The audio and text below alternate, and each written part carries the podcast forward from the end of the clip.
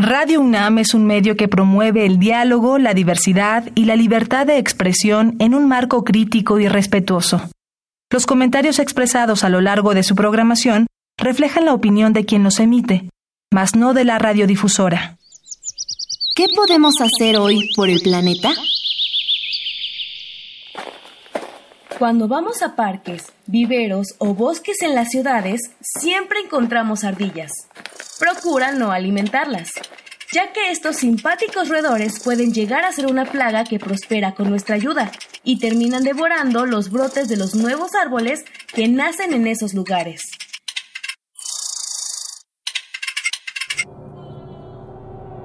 Habitare Hola, ¿qué tal? Bienvenidos y bienvenidas a una nueva transmisión de Habitare, Agenda Ambiental Inaplazable. Me da mucho gusto saludarles como cada semana. Yo soy Mariana Vega y me encuentro acompañando a la doctora Clementina Equiwa. Hola, Mariana. Muy, muy entusiasmada. Eh, esta vez vamos a, a asomarnos para lo que va a ser la COP26 de cambio climático, que es un tema súper interesante. Y para eso nos acompaña Natalia Lever, que es internacionalista del Instituto Tecnológico Autónomo de México, mejor conocido como ITAM. Y hoy es directora para México y América Latina de The Climate Reality Project. Bienvenida, Natalia. Gracias, Clemen. Gracias, Mariana. Un placer estar acá acompañándoles para platicar qué es la COP26, qué viene, qué vamos a platicar como, eh, como comunidad internacional y, más importante, cómo podemos participar los que no vamos a estar allá de manera presencial. Muchísimas gracias por acompañarnos, Natalia. Y bueno, pues sin más preámbulo, quédense con nosotros en este Habitare. Estaremos hablando de todo lo que tiene que involucrarnos hacia la COP número 26. Esto es Habitare, Agenda Ambiental Inaplazable. Empezamos. El Instituto de Ecología de la UNAM y Radio UNAM presentan. Toma segundos destruir lo que ha crecido en años. Toma horas devastar lo que se ha formado en siglos. Tomar acciones para rescatar nuestro ambiente solo requiere un cambio de conciencia. Habitare. Agenda ambiental inaplazable. Ciencia, acciones y reacciones para rescatar nuestro planeta. Nuestra, casa. Qué gusto que continúen con nosotras en este Habitare Agenda Ambiental Inaplazable. Les adelantábamos al inicio del programa que hoy estaremos dando una mirada hacia la COP26. Y Clemen, creo que es muy importante recordarle a nuestro auditorio, aunque ya lo hemos hablado en otros Habitares, acerca de esta conferencia de las Naciones Unidas sobre cambio climático, que además tiene la particularidad que el año pasado no se llevó a cabo.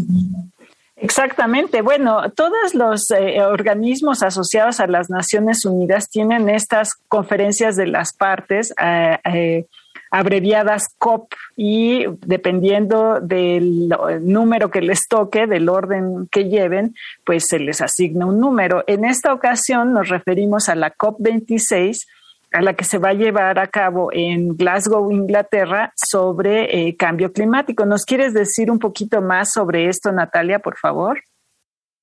Claro que sí, Clemen. Pues la, la, COP26, bueno, o la COP de Cambio Climático es el órgano decisorio de la Convención Marco de Naciones Unidas sobre Cambio Climático.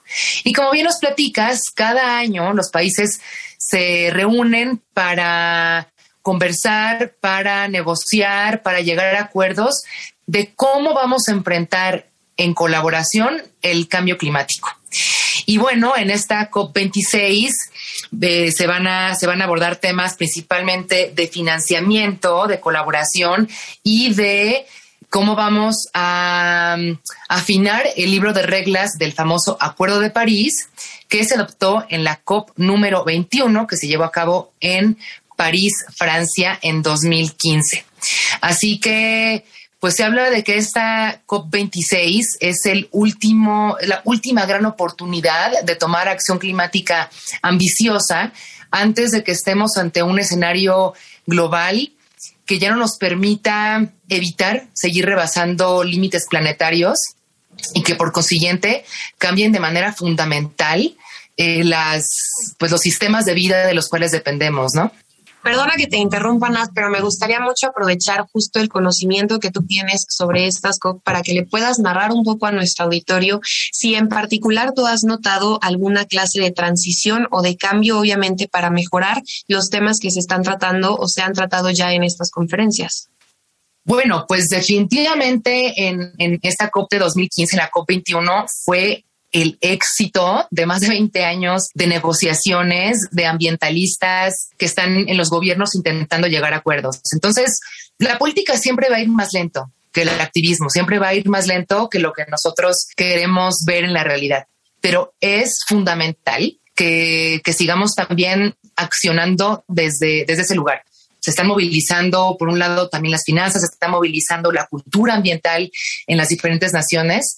Y la política, bueno, quizá falta mucho por hacer tanto en el papel como en la implementación, pero por supuesto que se ha avanzado. Y como decía, un ejemplo muy importante es la firma histórica del Acuerdo de París, que nos ayuda a tres puntos, ¿no? Que la comunidad internacional se comprometió a la meta, por un lado, de evitar el aumento de la temperatura por encima de los dos grados, si lo comparamos con los niveles preindustriales, que fue cuando empezamos a quemar un montón de combustibles fósiles y aumentar la temperatura del planeta. Eh, ahora, esta meta de los dos grados ya la comunidad científica nos dice que está muy alta. En realidad necesitaríamos evitar el aumento de temperatura más allá de los 1.5. La segunda meta, pues, es aumentar la adaptación y la resiliencia de nuestras comunidades al cambio climático. Y tercero, alinear los flujos financieros para que podamos realmente transitar a una economía baja en carbono, más sana, más sostenible. Esta firma de ese acuerdo fue histórica y a partir de ahí los países han ido comprometiéndose a través de sus contribuciones nacionalmente determinadas o NDC por sus siglas en inglés a ir aumentando esa ambición. ¿no? Cada uno, cada uno de los países se compromete en el Acuerdo de París a decir, a ver, el cambio climático es un tema grave que evidentemente nos está afectando de manera económica, social, a la infraestructura todos los años, todos los días. Entonces hay que tomar acción colectiva, pero no todos los países somos igualmente responsables. Entonces el Acuerdo de París por fin se logró llegar a un acuerdo por esta idea, ¿no? Todos tenemos que tomar acción, pero no todos somos igualmente responsables. En todos los países se comprometen a través de sus NDCs a metas de mitigación y de adaptación que piensan que son justas dependiendo de su nivel de emisiones de gases de efecto invernadero históricas y también de sus necesidades o su vulnerabilidad al cambio climático. Hemos visto desde ese acuerdo de París que las metas de, disminución de emisiones de los países sí han ido aumentando. El año pasado se supone que cada cinco años vamos a ir a revisar, vamos a ir revisando esas metas. La mayoría de los países sí aumentó su ambición. Ahora aquí falta ver qué tanto podemos implementar de manera eficiente esas, esas metas. Eh, tenemos ya, por ejemplo, mercados de carbono voluntarios en diferentes países del mundo, tenemos precio al carbono, ha aumentado la innovación en la tecnología, tanto para la movilidad, para la generación de energía renovable, para la eficiencia energética. Entonces, sí hemos visto avances,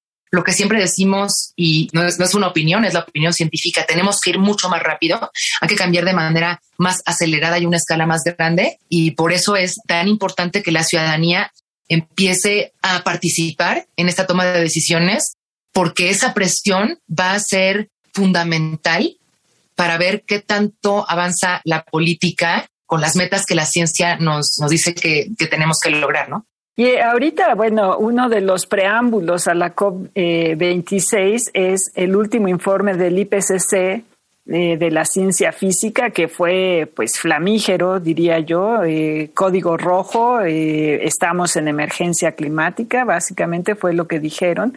Y también, precisamente el 31 de agosto, la Organización Meteorológica Mundial también presentó un informe mundial hablando de los costos económicos que implican los desastres eh, ambientales, ¿no? Eh, personales y eh, desastres económicos. Ah, por un lado, bueno, la Organización Meteorológica Mundial decía que afortunadamente ya tenemos menos daños personales, pero los daños económicos los dicen en miles de millones de, dólares, ¿no?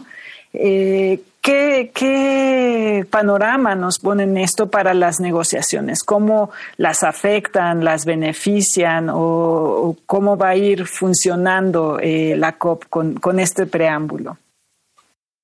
Bueno, lo que nos dice este reporte del IPCC no, no nos cayó de sorpresa, ¿no? Ya sabíamos que estamos en una emergencia climática y vamos a estar en emergencia climática hasta que no tengamos una hoja de ruta clara hacia la carbono neutralidad para mediados de siglo, que esa debe de ser la meta.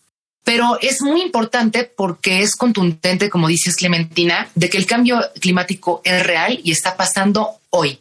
Eh, por muchos años teníamos esta idea de que el cambio climático, bueno, es una cosa que está cambiando la física del planeta y que eventualmente nos va a afectar. No, ya llegó, está aquí. Otra cosa que es irrefutable en este reporte es que el origen antropogénico del cambio climático es indudable. Los seres humanos somos responsables, aunque no todos de la misma manera, somos responsables de este aumento de temperatura. Eh, pero también nos dice, bueno, que los impactos son graves y que muchas cosas son irreversibles, por lo tanto tenemos que empezar a adaptarnos ya. Pero también nos dice que hay esperanza, que con cambios radicales e inmediatos podemos todavía tomar otras decisiones, podemos tomar otro rumbo, podemos hacer las cosas de manera distinta, de tal manera que no sigamos poniendo en riesgo la vida de las personas y de los ecosistemas.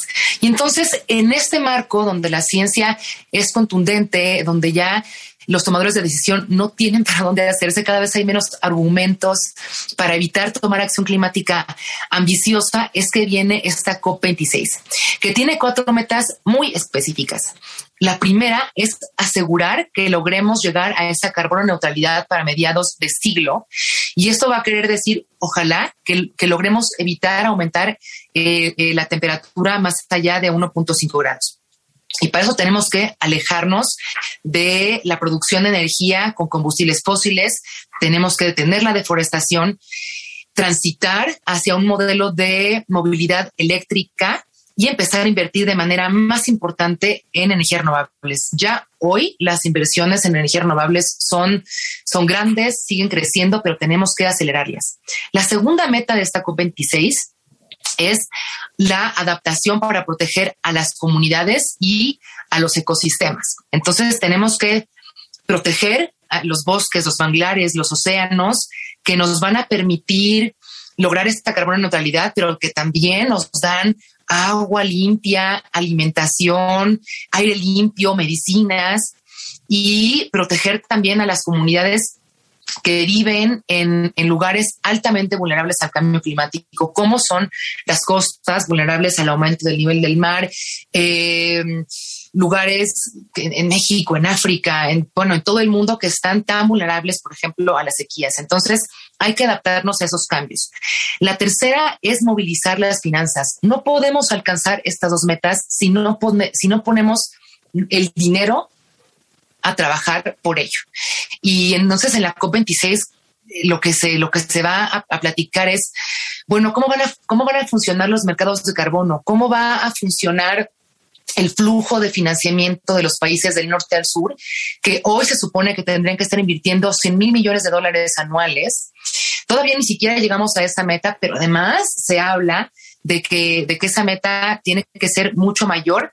Y por último, pues trabajar juntos. Tenemos que, trabajar en detallar el libro de reglas del Acuerdo de París y también en acelerar la, colaboración, ¿no? Que, está consagrada en el Acuerdo de París y que si no planteamos a trabajar juntos y juntas, no lo vamos a lograr. Así que eh, la ciencia nos pone una base importantísima, irrefutable, para que los políticos tomen las decisiones correctas y que la ciudadanía tengamos las herramientas a la mano para exigir que se cumplan estas metas. Mencionas algo que es muy importante, en realidad todo es por supuesto que relevante, pero ahorita pensando en que estamos todavía en, en medio de la pandemia, no se sabe incluso cómo se cerrará el año con este tema a nivel mundial. En México hay muchas cosas que están en incertidumbre. Y algo que dices, Natalia, es la certeza o la veracidad que debería tener hoy en día toda esa información científica disponible para el público que pueda entender o al menos lograr dimensionar en algún nivel la gravedad de esta emergencia climática. Me gustaría también pensar que incluso eh, el ejemplo de la vacuna es perfecto para ver que aún con demasiados estudios, aún con demasiada información sobre el tema que apunten a que hay que vacunarse, sigue habiendo esta resistencia y existiendo eh, información de todo tipo que se basa sobre todo en, pues digámoslo claramente, teorías conspiranoicas, ¿no?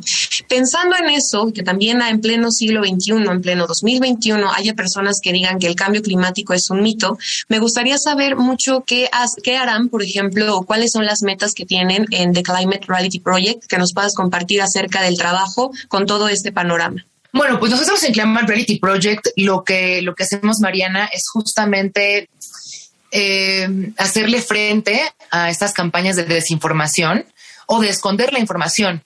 ¿Cómo? Utilizando a las personas en la ciudadanía que está interesada en los temas a que nosotros seamos los comunicadores, que no esperemos a que los gobiernos nos lo digan en un documento oficial y que no esperemos que los medios de comunicación se comprometan, que cada vez más están más comprometidos, sino que seamos nosotros los que nos informemos y que comuniquemos la verdad eh, en nuestras comunidades. Entonces tenemos, eh, por un lado, un programa de liderazgo climático, nuestro cuerpo de, liderazgo en realidad climática, que por cierto les quiero invitar a todos aquellos que estén interesados en sumarse. Tenemos un entrenamiento del 16 al 24 de octubre, en donde juntamos a personas de todo el mundo para conocer acerca de la ciencia y el cambio climático, la justicia que los temas de justicia que, están alrededor del cambio climático, las finanzas, todo este tema de innovación, eh, de generación de empleos, de esta nueva economía verde que viene a transformar todas las industrias. Y, también, pues, hablar de comunicación. ¿Cómo podemos entender mejor el tema y contarle esa historia de, qué está pasando, por qué es importante actuar y cómo podemos actuar en nuestras comunidades. Eh, también estamos trabajando en un proyecto muy lindo que se llama Operación COP con diferentes países de América Latina, en donde invitamos a estudiantes de la región a entender a profundidad los temas de finanzas, de política, de derecho internacional, que son que están en el centro de las negociaciones internacionales. Imagínense que ya sabemos exactamente la manera en la que nos está impactando el cambio climático. Ya hablábamos aquí que cuesta un montón de dinero. De hecho, es la amenaza número uno para la economía mundial que mata personas todos los años por olas de calor, por inundaciones, por enfermedades infecciosas, por enfermedades transportadas por el agua, en fin, una cantidad de costos económicos y de bienestar y, aún así los países no se ponen de acuerdo. Necesitamos que, que, la juventud, que ya tiene esa visión hacia dónde queremos ir, comprenda y entonces llegue a decidir de manera efectiva. Ahora en esta COP26 va a ser de manera virtual y tenemos las redes sociales eh, y, y, vamos a estar viendo en tiempo real qué va a estar pasando durante la COP26. Entonces, pues este programa va, a ser interesante para, entrenar así de, forma profunda, profesional a estudiantes de la región para que se convierta en la nueva generación de diplomáticos y diplomáticas climáticos que nos ayuden realmente a alcanzar los acuerdos que ya deberían de estar aquí desde hace, desde hace muchos años, ¿no? Pero bueno, la, la mejor, el mejor momento de lograr esos acuerdos era hace 20 años, el segundo mejor momento es hoy y por eso en Climate Reality estamos entrenando a, estos, a esta nueva generación, ¿no? Y cuéntanos, porque a veces eh, piensa uno como que este tipo de entrenamientos es o para biólogos o para hippies, como a veces dicen de, de los biólogos. ¿Qué qué, jóvenes se pueden acercar, porque en realidad es eh, de mucho mayor eh, amplitud, ¿no? De lo que se puede uno imaginar, ¿no? Cuéntanos un poquito qué perfiles buscan o, qué gente se acerca con ustedes a estos entrenamientos. Pues mira, el cambio climático es un ejemplo muy interesante de cómo funcionan los sistemas de vida y por lo tanto cómo funcionan los sistemas complejos. Este, en, generaciones anteriores estábamos como acostumbrados a pensar que solamente un ingeniero puede resolver un problema, un biólogo puede resolver otro tipo de problema o un comunicador puede resolver un tipo de problema. Bueno, el cambio climático es este ejemplo perfecto de que tenemos que hacer todo al mismo tiempo, todos juntos. Entonces, en esos entrenamientos invitamos a personas de todas las edades, de todas las profesiones, de todos los caminos de vida, a que participen, porque cada quien tenemos dos cosas. Conocimiento particular, ¿no? O sea, yo no voy a poder saber lo mismo que sabe un ingeniero o un comunicador para ayudarme a resolver un problema. Y segundo, tenemos poder dentro de nuestra comunidad. Todas y todos los que nos están escuchando, por lo menos hay un grupo de cinco personas que respetan nuestra opinión y que les importa lo que decimos y lo que hacemos. Y cuando nosotros nos informamos acerca de cosas que importan y que pueden tener un impacto en, la manera en la que nuestra comunidad se comporta, eso es poder. A la hora que yo me informo y le comunico a esas cinco personas y al menos una de esas personas toma acción, estoy transformando el mundo, porque así, así funciona la revolución.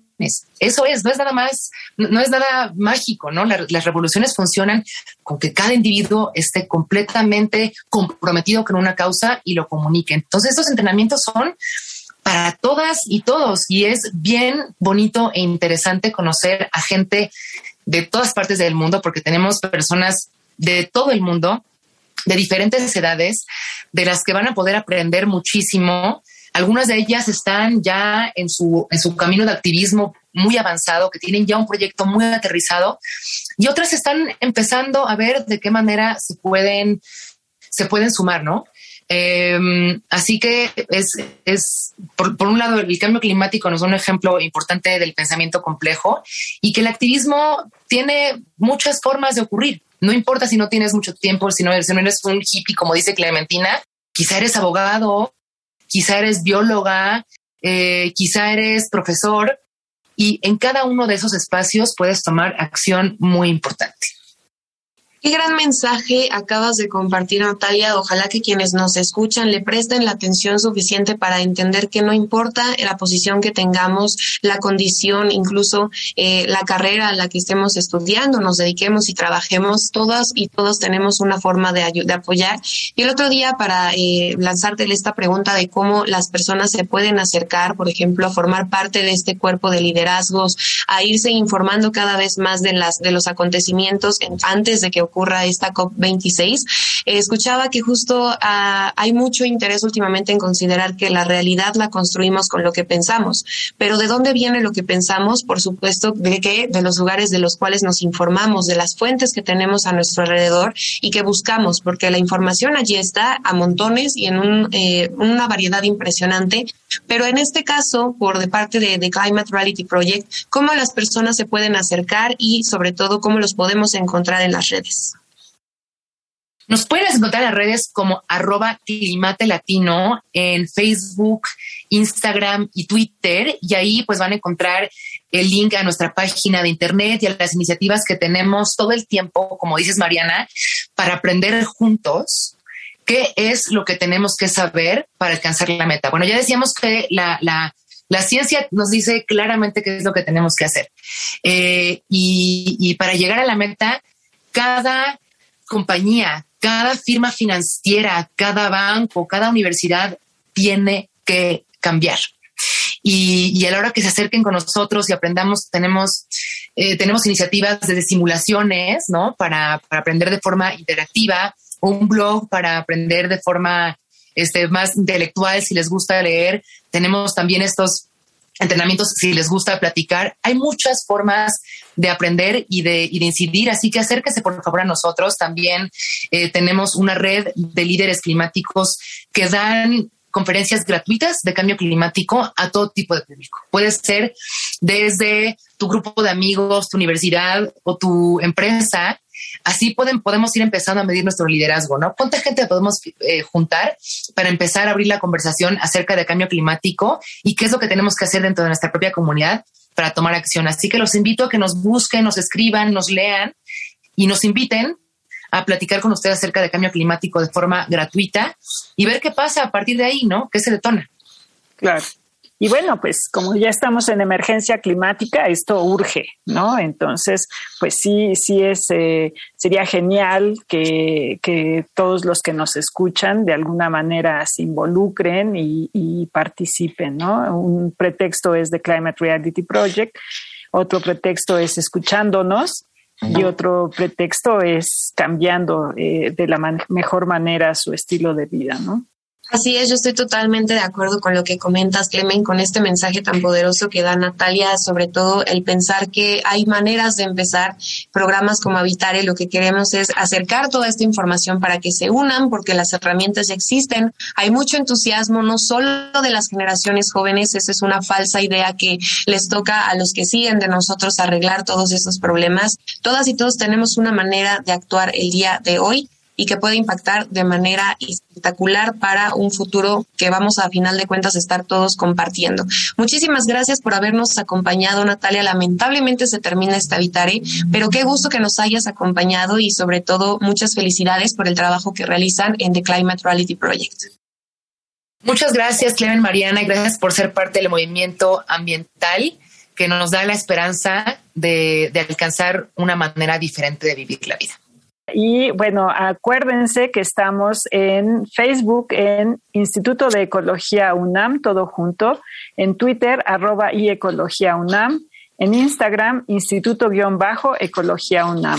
Y como siempre, le agradecemos al Instituto de Ecología de la UNAM y a Radio UNAM en la asistencia a Carmen Sumaya, información de Italia Tamés y Esmeralda Osejo Brito, en la voz de las cápsulas, Lisbeth Mancilla, operación técnica y producción de Paco Ángeles. Y en las voces les acompañamos como cada semana la doctora Clementina Equiwa y Mariana Vega. Les esperamos en el próximo Habitare Agenda Ambiental Inaplazable. Hasta la próxima. ¿Qué podemos hacer hoy por el planeta?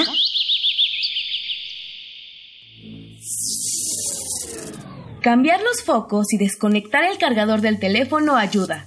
Pero el verdadero cambio viene de la comunidad. Organízate con tus vecinos para buscar la mejor manera de ahorrar agua. Técnicas de reciclaje, cuidado de las áreas verdes y recolección de la basura en la calle. Visita ecología.unam.mx para obtener más información sobre el tema de hoy. Y si quieres escuchar todas nuestras emisiones, entra a radiopodcast.unam.mx. Radio UNAM y el Instituto de Ecología de la UNAM presentaron Habitare, Agenda Ambiental Inaplazable